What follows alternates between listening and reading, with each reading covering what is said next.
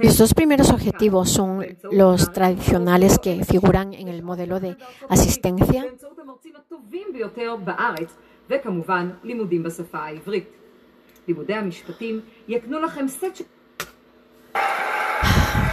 Los dos primeros objetivos son los tradicionales que figuran en el modelo de asistencia. La presencia de tener objetivo en el programa demuestra el cambio lento que inexorable hacia un modelo basado en derechos.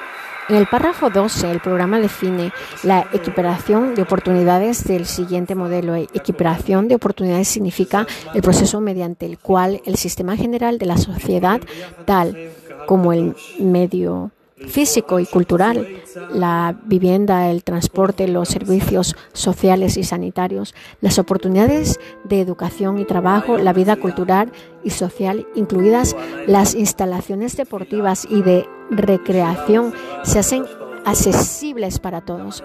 En el párrafo 21, el programa afirma que el logro de la igualdad de oportunidades exige medidas que van más allá de las medidas tradicionales de rehabilitación la experiencia ha demostrado que es gran parte el medio el que determina el efecto de una deficiencia o incapacidad sobre la vida diaria de la persona. Así logra la igualdad de oportunidades significa hacer frente a la exclusión estructural en el sentido antes mencionado. El programa también insiste en la igualdad de las personas capaces y las discapacitadas en materia tanto de obligaciones como de derecho. Párrafo 26. La parte 3 del programa de acción mundial se ocupa de la ejecución del programa. Se designó un representante especial del secretario general para supervisar los progresos realizados en la ejecución de los objetivos del decenio. Entre otras cosas, el programa exige el desarrollo de programas nacionales o largo plazo para lograr los objetivos del programa en los países párrafo 88. Cada ministerio debe asumir la responsabilidad del logro del plan nacional en su esfera de competencia. En otras palabras, no debe existir un ministerio independiente con la responsabilidad exclusiva de la ejecución. Según el párrafo 90, para la ejecución del programa se considera necesario que los estados entren otra cosa, hagan lo siguiente. Crear mediante la legislación eh, adecuada las bases jurídicas y los poderes necesarios para la adopción de medidas tendientes al logro de los objetivos proporcionar oportunidades mediante la eliminación de barreras a la plena participación, establecer o movilizar organizaciones públicas y privadas pertinentes para los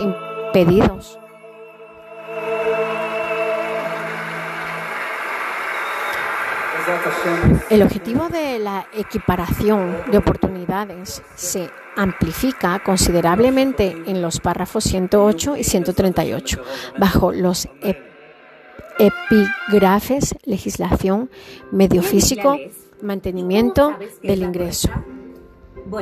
Y seguridad social, educación y formación, empleo, recreación cultural, religión y deportes. El programa de acción mundial pedía que se realizara una vigilación periódica en los niveles nacional, regional e internacional. En virtud de la resolución 32-133 de la Asamblea General se estableció un fondo voluntario de las Naciones Unidas para los impedidos en relación con el Año Internacional de los Impedidos, 1981.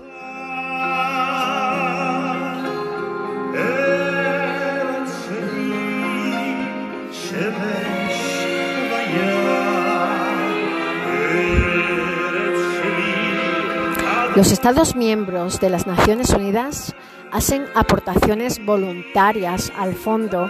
Más adelante se dio al fondo el nuevo nombre de Fondo de Contribuciones Voluntarias del Decenio de las Naciones Unidas para los Impedidos.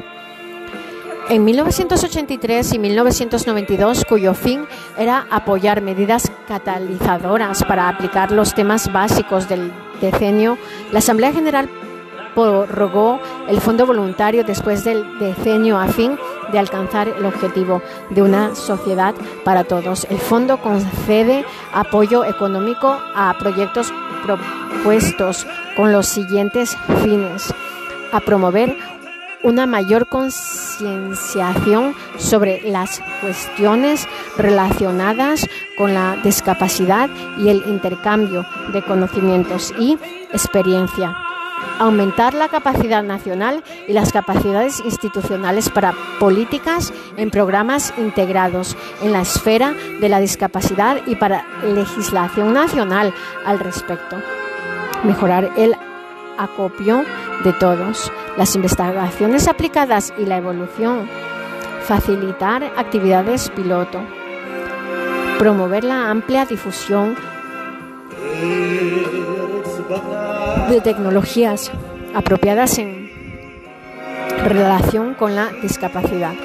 En el programa de acción mundial existe una sección que a menudo pasa desapercibida en la que se establece un vínculo directo entre los instrumentos de derechos humanos de las Naciones Unidas y el programa en materia de discapacidad párrafo 164. Las organizaciones y los organismos del sistema de las Naciones Unidas encargados de la preparación y administración de acuerdos, pactos y otros instrumentos internacionales que pueden tener repercusiones directas o indirectas en los impedidos deben velar porque en tales instrumentos se tome plenamente en cuenta la situación de las personas impedidas.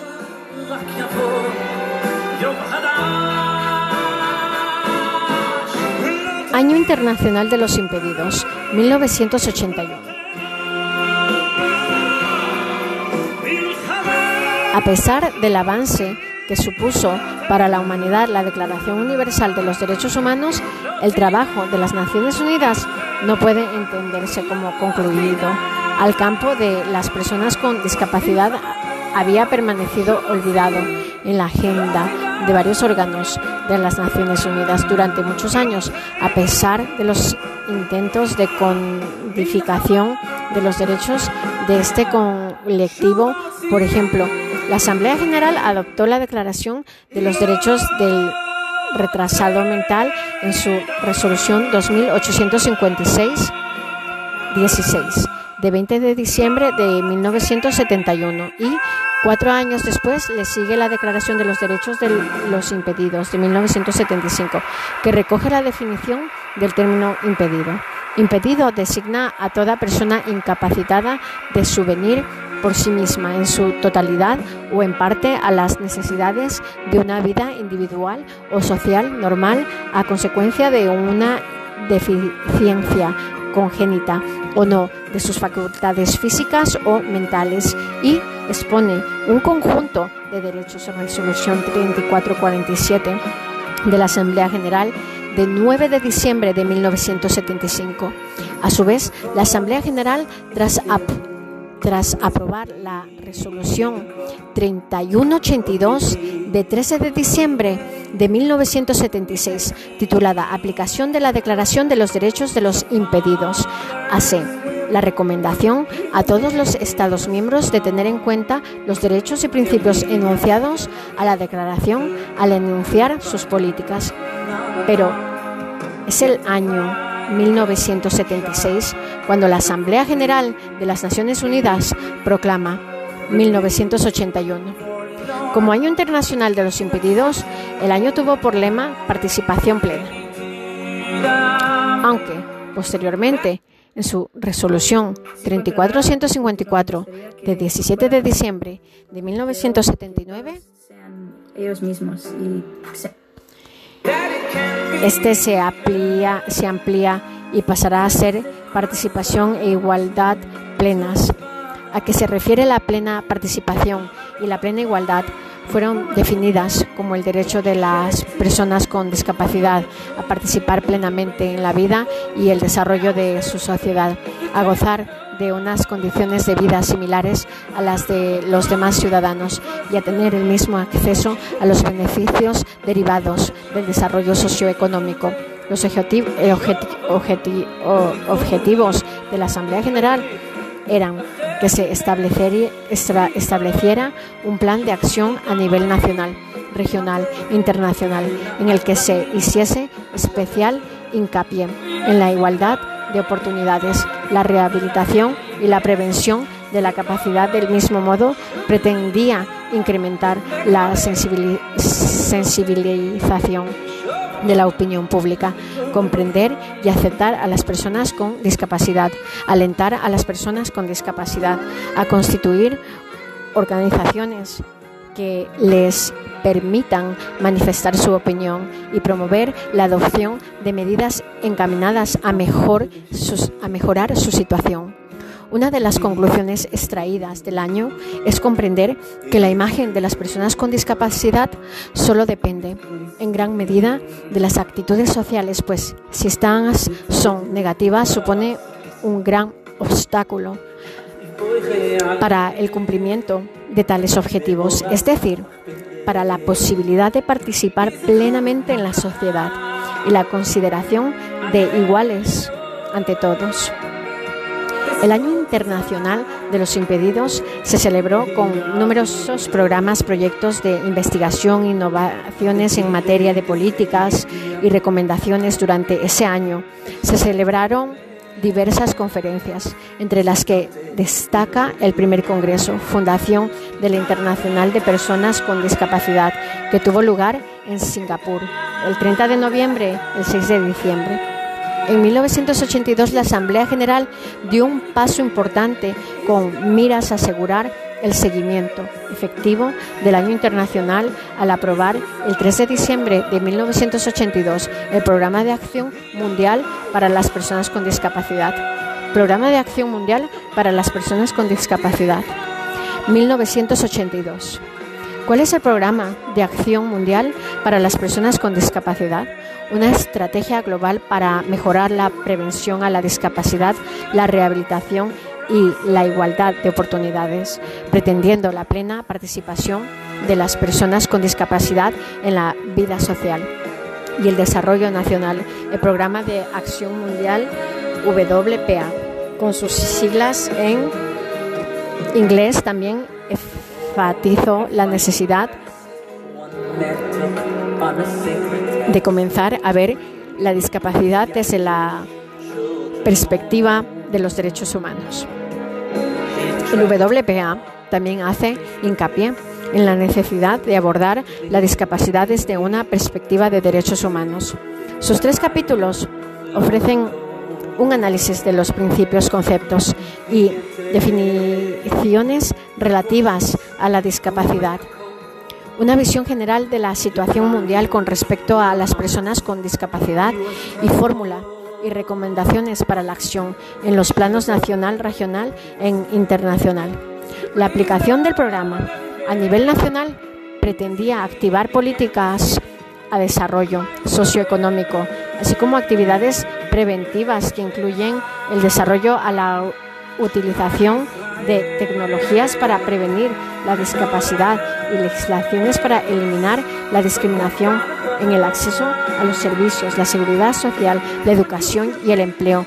Mientras que en el ámbito internacional se pide a los gobiernos de los Estados parte que colaboren entre sí con las Naciones Unidas y con las organizaciones no gubernamentales. Igualdad de oportunidades es un tema central para la WPA y su filosofía para el logro de la plena participación de las personas con discapacidad en todos los aspectos de la vida social y económica. Un principio importante que subyace en este tema es que las cuestiones relativas a las personas con discapacidad no deben ser tratadas de manera aislada, sino dentro del contexto de los servicios normales de la comunidad. Recogemos en este apartado la aportación conceptual realizada en su día. Recordemos, en 1982 por el Programa Mundial y por tanto también su base, la Organización Mundial de la Salud en el contexto de la experiencia en materia de salud. establece la distinción siguiente entre deficiencia, incapacidad y minusvalidez. Deficiencia, una pérdida o anormalidad permanente o transitoria, psicológica, eh, es física o anatómica de estructura o función. Incapacidad. Cualquier restricción o impedimento del funcionamiento de una actividad ocasionados por una deficiencia, ocasionados en la forma o dentro del ámbito considerado normal para el ser humano. Minusvalidez una incapacidad que constituye una desventaja para una persona dada en cuanto limita o impide el cumplimiento de una función que es el normal para esta persona según la edad, el sexo y, y los factores sociales y culturales. La minusvalidez constituye, por consiguiente, una función de la relación entre las personas impedidas y su ambiente. Ocurre cuando esas personas enfrentan barreras culturales, físicas y sociales que les impide el acceso a los diversos sistemas de la sociedad que están a disposición de los demás ciudadanos. La minusvalidez. Por tanto, la pérdida o la limitación de las oportunidades de participar en la vida de la comunidad en un pie igual de igualdad con los demás.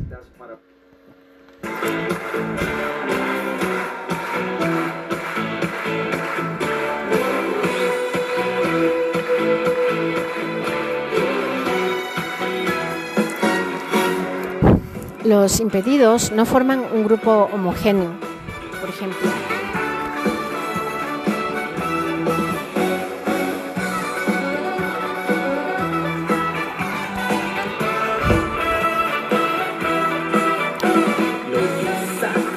Los enfermos mentales y los retrasados mentales, los que sufren de incapacidades visuales, auditivas o de la palabra, los que adolecen de movilidad restringida o de las llamadas incapacidades médicas, todos ellos se enfrentan a barreras diferentes, de índole diferente y que han de superarse de maneras diferentes.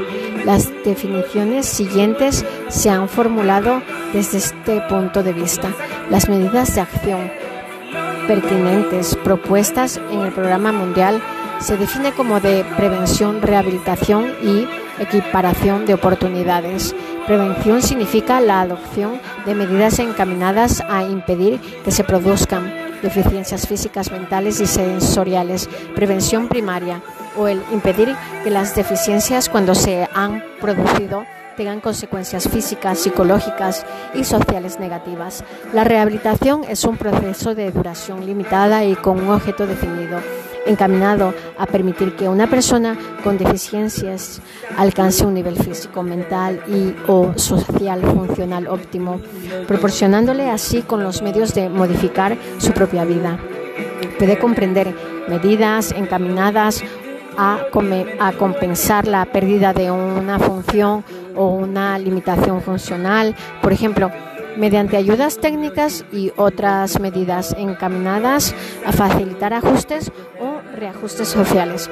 Equiparación de oportunidades significa el, proceso mediante el cual el sistema general de la sociedad, tal como el medio físico y cultural, la vivienda y el transporte, los servicios sociales,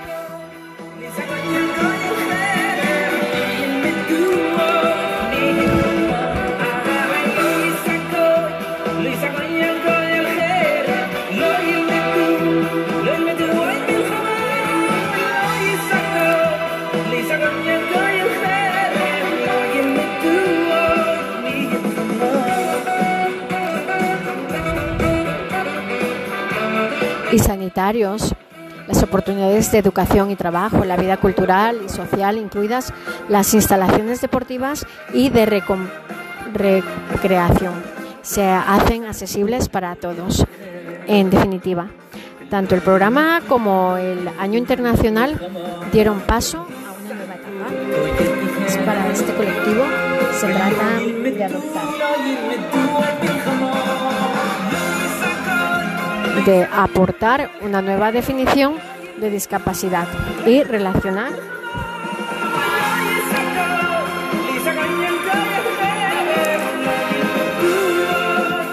y de recreación. Es, en definitiva, tanto el programa como el año internacional dieron paso a una nueva etapa para este colectivo. Se trata de, de aportar una nueva definición de discapacidad y relacionar este impedimento con su entorno. Se entiende y se acepta claramente el imperativo de eliminar las barreras sociales que impiden las plenas participaciones de las personas con discapacidad. Diseño de las Naciones Unidas para los impedidos, con el fin de fijar unos plazos para la aplicación por los gobiernos y las organizaciones de las actividades recomendadas en el Programa de Acción Mundial, la Asamblea General proclama Decenio de las Naciones Unidas para los Impedidos, por lo que respecta a la educación y el empleo de las personas con discapacidad en 1989. La Asamblea General aprueba las directrices de Tallinn para el desarrollo de los recursos humanos en la esfera de los impedidos. Esas directrices proporcionan un marco para promover la participación, la formación y el empleo de las personas con discapacidad en todos los ministerios gubernamentales y a todos los niveles de la formulación de políticas nacionales a fin de asegurar a esas personas la igualdad de oportunidades. En 1991, la Asamblea General aprueba los principios para la protección de los enfermos mentales.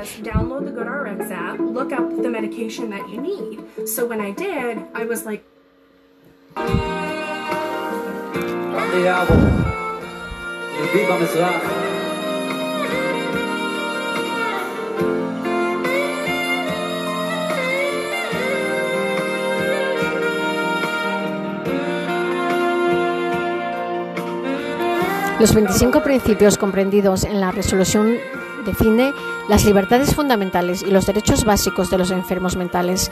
El decenio de las Naciones Unidas para los impedidos en diciembre de 1982 supuso la puesta en marcha de una serie de actividades con el fin de mejorar la situación de los discapacitados, con especial interés en la obtención de nuevos recursos financieros, en la mejora de las oportunidades de empleo y educación para los discapacitados y en el fomento de la participación de estos últimos en la vida de sus países y de sus comunidades. La Subcomisión de Prevención de Discriminaciones y Protección de las Minorías había incluido las personas con discapacidad en el curso internacional sobre derechos humanos desde su creación.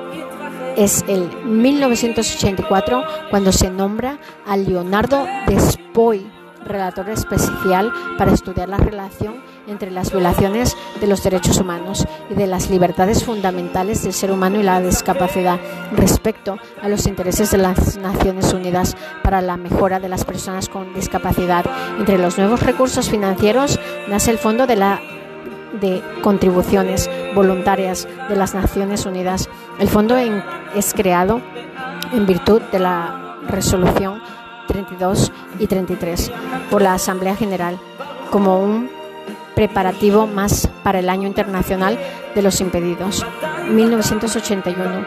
Los recursos obtenidos se destinan para financiar medidas que sirvan de aplicación al Programa de Acción Mundial para las Personas con Discapacidad. En su resolución 4788, la Asamblea General decidió mantener el fondo después de que terminara el decenio como Fondo de Contribuciones Voluntarias de las Naciones Unidas para las Personas con Discapacidad y que su mandato incluyera la financiación de medidas para alcanzar el objetivo de una sociedad para todos para el año 2010 de conformidad con lo dispuesto por la Asamblea General en su resolución. 4591 por lo que respecta a la educación y al empleo de las personas con discapacidad, en 1989 la Asamblea General aprueba las directrices a Tallinn para el desarrollo de los recursos humanos y las esferas de los impedidos. Esas directrices proporcionan un marco para promover la participación, la formación y el empleo de las personas con discapacidad en todos los ministerios gubernamentales y a todos los niveles de la formulación política nacionales a fin de asegurar a esas personas la igualdad de oportunidades. Mientras en 1991 la Asamblea General aprueba los principios para la protección de los enfermos mentales y el mejoramiento de la atención de la salud mental. Los 25 principios comprendidos en la resolución define las libertades fundamentales y los derechos básicos de los enfermos mentales. En resumen, como consecuencia de decenio mundial se aprueba una serie de textos de vital importancia. Las directrices de Tallinn para el desarrollo de los recursos humanos en la esfera de los impedidos, los principios para la protección de los, de los enfermos mentales y el mejoramiento de la atención de la salud mental y las normas uniformes sobre la, la igualdad de oportunidades para las personas con discapacidad. Los tres textos suponen un paso adelante ya que en menor o mayor medida los niños con discapacidad son objeto de una atención específica de todos ellos. El texto que mayor importancia reviste son las normas uniformes, tanto a escala general como en lo que concierne recorriendo por los hitos más importantes recogidos en estos documentos. La norma uniforme sobre la igualdad de oportunidades para las personas con discapacidad, uno de los principios resultados del diseño de las Naciones Unidas para los impedidos, fue la aprobación por la Asamblea General el 20 de diciembre de 1993 de las normas uniformes sobre la igualdad de oportunidades para las personas con discapacidad, resolución 4896, anexo. Pero, ¿qué son las normas uniformes sobre la igualdad? Son un instrumento para formular políticas y servir de base a la cooperación técnica y económica. Cabe señalar que a pesar de no tratarse de un instrumento jurídicamente vinculante, las normas uniformes significan el compromiso moral y político de los gobiernos respecto de la admisión de medidas encaminadas a conseguir la igualdad de oportunidades para las personas con discapacidad. Es importante señalar que se trata del conjunto de normas de derechos humanos más completo en lo referido a normas sobre discapacidad hasta el momento. Las normas uniformes comprenden 22 normas que resumen el programa de acción mundial e integran la visión de derechos humanos que se habían desarrollado en el decenio. Estas normas están divididas en cuatro capítulos. Requisitos para la igualdad de participación esferas previstas para la igualdad de participación, medidas de ejecución, mecanismos de supervisión. Se indica en la propia introducción de las normas uniformes sobre la igualdad de oportunidades para las personas con discapacidad, su contenido y el fundamento del mismo. Las normas uniformes sobre la igualdad de oportunidades para las personas con discapacidad se han elaborado sobre la base de la experiencia adquirida durante el diseño de las Naciones Unidas para los impedidos. 1983-1992, el fundamento político y moral de estas normas se encuentran en la Carta Internacional de Derechos Humanos, que comprenden de la Declaración Universal de Derechos Humanos. El Pacto Internacional de Derechos Económicos, Sociales y Culturales y el Pacto Internacional de Derechos Civiles y Políticos y también en la Convención sobre los Derechos del Niño y la Convención sobre la eliminación de todas las formas de discriminación contra la mujer, así como en el Programa de Acción Mundial para los Impedidos.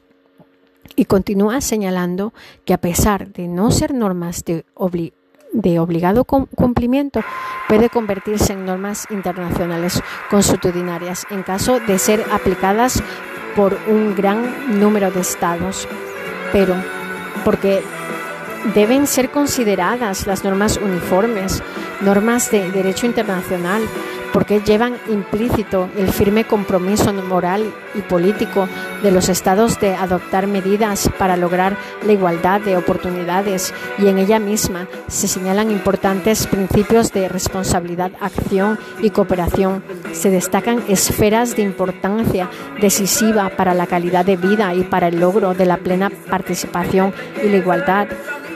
En conclusión, estas normas uniforme sobre la igualdad de, oportunidades representan un instrumento normativo de acción para personas con discapacidad y para sus organizaciones. A su vez, sientan las bases para la cooperación técnica y económica entre los Estados, las Naciones Unidas, otras organizaciones internacionales. La finalidad de esas normas es garantizar que niñas y niños, mujeres y hombres con discapacidad en su calidad de miembros de sus respectivas sociedades pueden tener los mismos derechos y obligaciones que los demás. Y terminar añadiendo, en todas las sociedades del mundo hay todavía obstáculos que impiden que las personas con discapacidad ejerzan sus derechos y libertades y dificultan su plena participación en las actividades de sus respectivas sociedades es responsabilidad de los estados adoptar medidas adecuadas para eliminar esos obstáculos. Las personas con discapacidad y las organizaciones que las representan deben desempeñar una función activa como coparticiples en el proceso, en el logro de la igualdad de oportunidades para las personas con discapacidad constituye una contribución fundamental en el, esfuerzo general y mundial de movilización de los recursos humanos. La definición de discapacidad se utiliza en las normas uniformes. Hace hincapié en los factores ambientales. La expresión equiparación de oportunidades se define en la gran medida como en el programa de acción mundial. También en este caso las normas insisten en la igualdad de derechos y obligaciones con el fin de rescatar que la reivindicación básica no es como se supone con demasiada frecuencia solicitar derechos especiales para grupos especiales, sino el logro de la igualdad en las mismas condiciones que el resto de las personas. Como se apuntó anteriormente, la sección 4 de las Naciones de, las normas uniforme tratan sobre el mecanismo de supervisión lo que las distingue de otras resoluciones ordinarias de la Asamblea General. La finalidad del mecanismo es promover la aplicación efectiva de las idóneas que contribuyen a una aplicación eficaz. De las normas se encomiendan a un relator especial la tarea de supervisar la aplicación, la tarea del relator especial sobre discapacidad es dar seguimiento a la Asamblea de las Normas Uniformes sobre la Igualdad de Oportunidades. Para las personas con discapacidad e informar a la Comisión de Desarrollo Social de las Naciones Unidas, una de las comisiones orgánicas del Consejo Económico y Social de las Naciones Unidas, aunque el mandato del relator especial se circunscribe en las normas uniforme y no a la convención. Su labor tendrá una importancia directa para la aplicación de uniformes de, de la convención dado el grado de solapamiento. ¿Qué existe entre el contenido de las normas uniformes y el de la Convención? No obstante, las normas uniformes no son un instrumento jurídicamente vinculante. Los principios para la protección de los enfermos mentales y para el mejoramiento de la atención de la salud mental. La Asamblea General de las Naciones Unidas consiste de la situación en, que, en la que se encuentran sometidas las personas con trastornos mentales, tales como la marginación, económico, la discriminación o incluso la propia ausencia de protección legal frente a este tipo de trato inadecuado o abusivo, adopta en 1991 una resolución en la que se afirma una serie de principios con la intención de proteger a los enfermos mentales y mejorar la atención a la salud mental. Con base en los instrumentos internacionales ya vistos, yo sé debería discriminar, no, no se debería discriminar de ninguna forma a las personas con discapacidad, pero todavía en muchos países y en reiteradas ocasiones se les sigue negando la oportunidad de estudiar, de trabajar e incluso de, de disfrutar de servicios públicos. Especialmente las personas con trastornos mentales son objeto de vejaciones. De modo que, ¿cuáles fueron los fundamentos para adoptar esta resolución?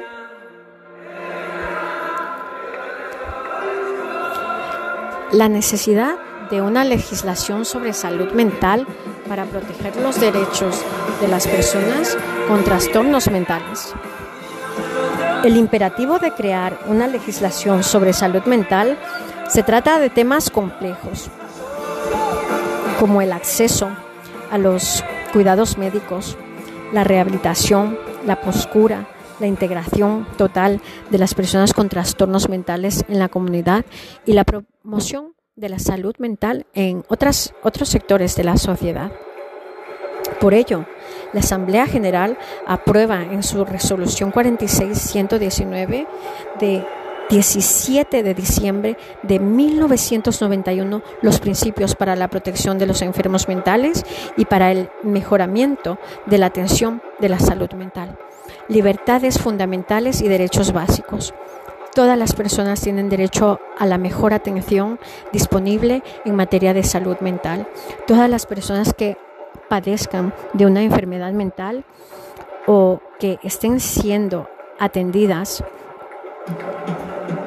por esa causa serán tratadas como humanidad y con respeto a la dignidad ingerente de la persona humana. Todas las personas que padezcan una enfermedad mental o que estén siendo atendidas por esa causa tienen derecho a la protección contra la explotación económica, sexual o de otra índole, el maltrato físico, o de otra índole y el tratado degradante. No habrá discriminación por motivo de enfermedad mental. Todas las personas que padezcan una enfermedad mental tendrán derecho a ejercer todos los derechos civiles, políticos, económicos, sociales y culturales reconocidos en la Declaración Universal de Derechos Humanos, el Pacto Internacional de Derechos Económicos, Sociales y Culturales, el Pacto Internacional de Derechos Civil y Políticos. Toda decisión de que debido a su enfermedad mental una persona carece de capacidad jurídica y toda decisión de que a consecuencia de dicha incapacidad se designe a un representante personal se toma solo después de una audiencia equitativa ante un tribunal independiente, parcial establecido por la legislación nacional, las personas de cuya capacidad se trate tendrá derecho a estar representado por un defensor. Cuando una corte u otro tribunal competente determinan que una persona que padece una enfermedad mental no puede ocuparse de sus propios asuntos, se adoptarán medidas hasta donde sea necesario y apropiado a la condición de esa persona para asegurar la protección de sus intereses.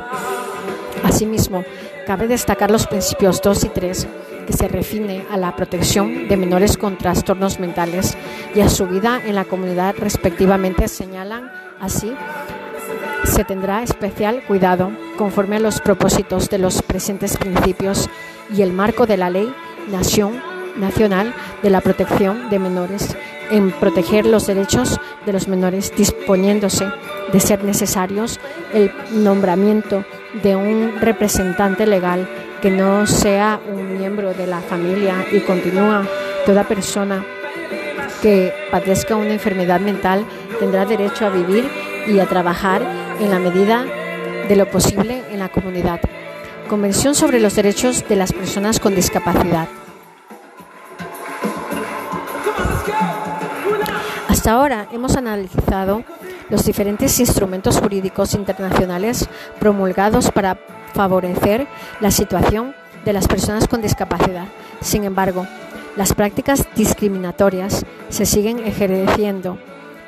Es cierto que varios países llegaron a promulgar una detallada legislación al respecto. En camino, en cambio otros, muchos no. Una de las consecuencias es permitir que las personas con discapacidad sigan viendo en la sombra, sigan, sigan viviendo en la sombra y al margen de la sociedad, es decir, los instrumentos internacionales mencionados y por tanto sus derechos no eran tomados en consideración. Se trata de una situación de desigualdad que no podía ser permitida ni por parte de las Naciones Unidas ni por parte de los Estados. Se cree necesario entonces la creación de una norma jurídica vinculante, pero ¿qué medida se adoptará? en la propia Asamblea General cuál medida se adopta de las Naciones Unidas, eh, la que establece en el 2001 un comité especial para negociar un convenio para las personas con discapacidad. Los delegados del comité especial representaban a las organizaciones no gubernamentales, a los gobiernos, a las comisiones nacionales de derechos humanos y a las organizaciones internacionales. Fue la primera vez que las organizaciones no gubernamentales participaron activamente en la formulación de un tratado de protección a los derechos humanos. El 13 de diciembre del 2006 se aprobó la Convención Internacional sobre los Derechos de las Personas con Discapacidad.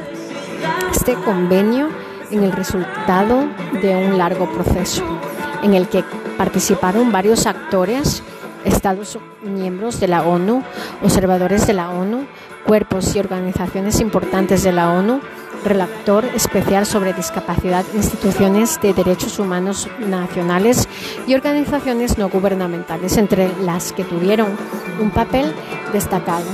Las organizaciones de personas con discapacidad y sus familias. Este nuevo instrumento supone importantes consecuencias para las personas con discapacidad. Y entre las principales se destaca la visibilidad de este grupo ciudadano dentro del sistema de protección de derechos humanos de Naciones Unidas, la asunción irreversible del fenómeno de la discapacidad como una cuestión de derechos humanos y el contar con una herramienta jurídica vinculante a la hora de hacer valer los derechos de esa persona. España ha firmado y ratificado esta convención, más su protocolo facultativo, por lo que desde el 3 de mayo del 2008 este cuerpo normativo internacional forma parte del ordenamiento jurídico español. Probablemente el hecho más significativo es importante de la adoptación de la Convención tiene que ver con la intervención activa de la sociedad civil en las instancias de negociación, negociación del tratado, en especial de las organizaciones de personas con discapacidad, la participación de las personas con discapacidad organizadas en en sólidas alianzas de instituciones representativas constituyó un hito histórico ya que se trató de una modalidad totalmente inusual en un foro que generalmente se encuentra reservado exclusivamente a los representantes de los estados, pero la participación de, los, de las propias personas con discapacidad en la negociación de la convención no constituyó solamente un hecho simbólico hacia el empoderamiento de las personas con discapacidad, sino que demostró contrario a lo que se suele pensar, que las personas con discapacidad son las verdaderas expertas en relación con sus derechos y sus necesidades. El, el, desembarco de las personas con discapacidad en las Naciones Unidas se produjo bajo la pancarta de nada para nosotros sin nosotros.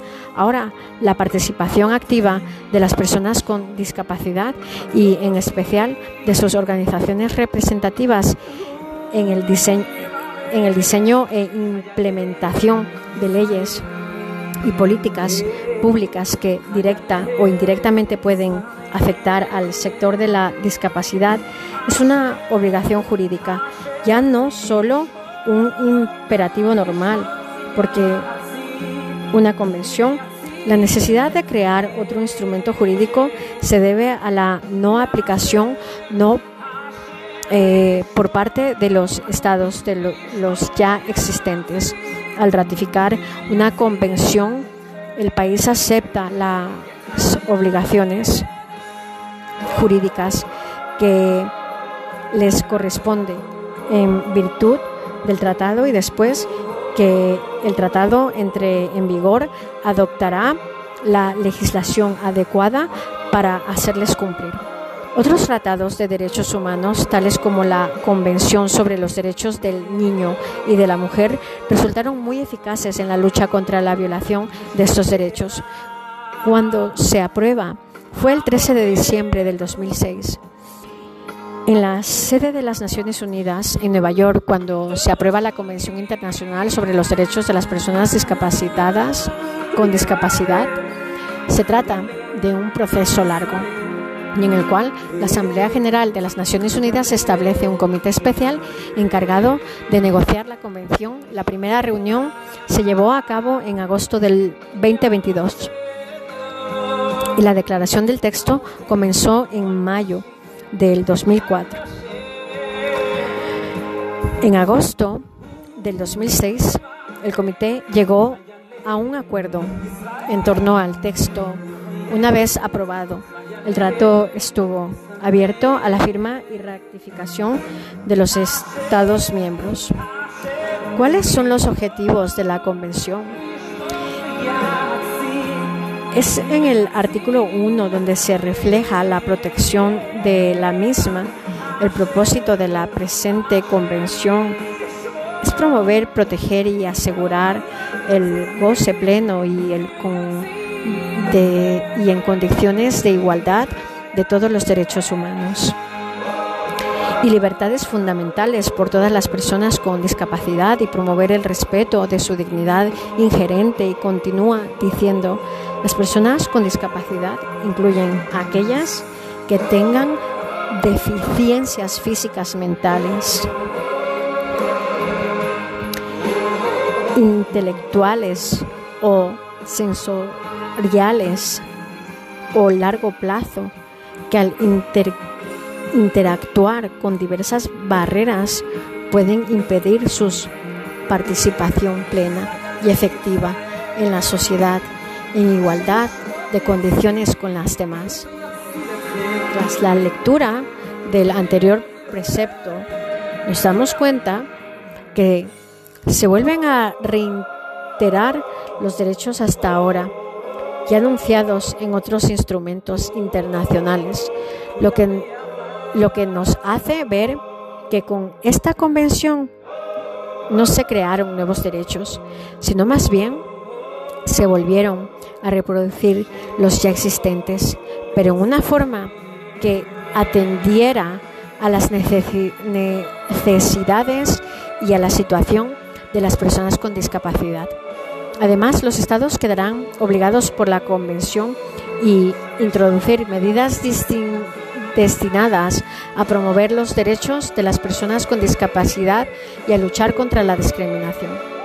¿Cuál es la finalidad de la Convención?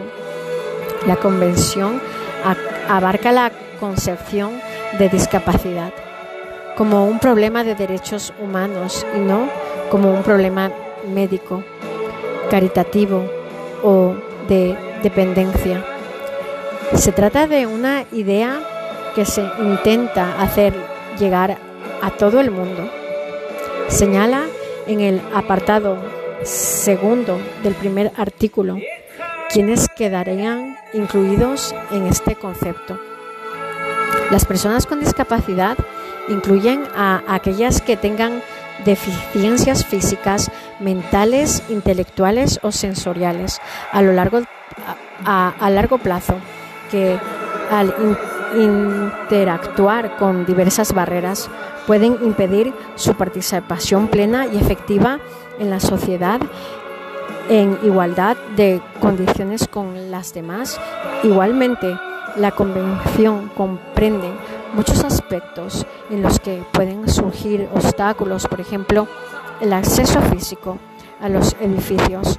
Asimismo, trata de reducir la estigmación y discriminación que se encuentran a menudo entre los motivos por los que los discapacitados se ven excluidos de la educación, el empleo, la salud y otros servicios, afirma Simón Walker en una entrevista asesor de Derechos Humanos y Discapacidad en la oficina del Alto Comisionario de la ONU para los Derechos Humanos, OHCHR. En la práctica, muchas veces explicamos que la Convención busca un cambio en las actitudes y el tratamiento de la discapacidad hacia un enfoque basado en los derechos en este contexto. Las personas discapacitadas no son consideradas como problemas que tienen que ser solucionados, sino como miembros libres e iguales de la sociedad. Por lo tanto, la Convención para el pasa del antiguo enfoque que trata a las personas con discapacidades como receptores pasivos de la caridad o de los tratamientos médicos, a uno que las ve como miembros activos de la comunidad, libre de proteger sus derechos de vivir independientes, de elegir y de contribuir a la sociedad. Apertura para la firma. Una vez aprobada la Convención conforme a su artículo 42, está abierto a la firma de todos los estados, las organizaciones de integración regional desde el 30 de marzo del 2007. Asimismo, el siguiente artículo hace referencia al consentimiento en obligarse por parte de los estados signatarios y a la confirmación oficial de las organizaciones regionales de integración signatarias. Incluso la convención está abierta la adhesión de cualquier estado u organización regional de integración que no lo haya firmado. Nunca una convención de las Naciones Unidas había reunido un número tan elevado de signatarios, en concreto 87. En el día de sus aperturas a la firma, se trata de primer instrumento amplio de derechos humanos del siglo XIX y la primera convención de derechos humanos que se abre a la firma de las organizaciones regionales de integración en el siglo XXI señala un cambio paradigmático de las actitudes y enfoques respecto a las formas con discapacidad.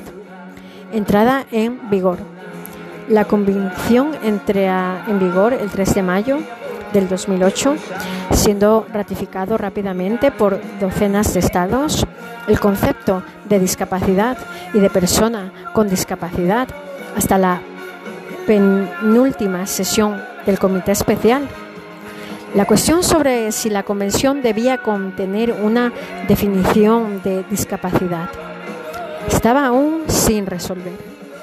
La, la preocupación principal de algunas delegaciones, incluidas la propia Unión Europea, radica, radicaba en el riesgo de excluir ciertos grupos de forma no intencional el propio presidente del comité manifestaba al finalizar la séptima y última reunión sus dudas respecto de este tema del lado de enfrente las organizaciones representativas de las personas con discapacidad. Sostenían la necesidad de incluir una definición de personas con discapacidad, aunque rechazaban la inclusión de una definición de discapacidad.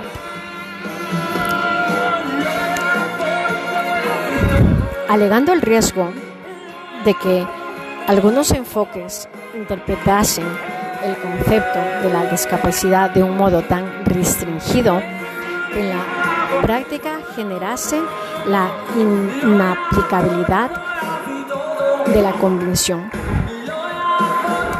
A esta altura es posible afirmar que una vez más las personas con discapacidad estaban en lo cierto. Estaban en lo cierto. En especial, las disposiciones relativas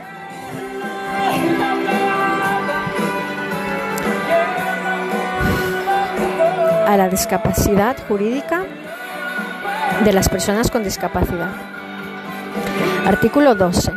Serían mucho más débiles si no estuvieran basadas en el concepto de personas con discapacidad que finalmente la CDPD, Convención sobre los Derechos de las Personas no discapacidad, con discapacidad, perdona, recoge en su artículo 1. Artículo 1. Propósito. El propósito de la presente convención es promover, proteger y asegurar el goce pleno y en condiciones de igualdad de todos los derechos humanos y libertades fundamentales de todas las personas con discapacidad y promover el resto de su dignidad ingerente. Las personas con discapacidad incluyen a aquellas que tengan deficiencias físicas, mentales, intelectuales o sensoriales o largo plazo que al interactuar con diversas barreras puedan impedir su participación plena y efectiva en la sociedad en igualdad de condiciones con los demás. El primer elemento que claramente apunta hacia la asunción de un concepto de discapacidad basada en el modelo social lo encontramos en el preámbulo de la CP CDPD, más precisamente en el inicio, cuando sostiene que la discapacidad es un concepto que evoluciona y que resulta de la interacción entre las personas con deficiencia y las barreras debidas a la actitud y al entorno que evitan su participación plena y efectiva en la sociedad en igualdad de condiciones con las demás.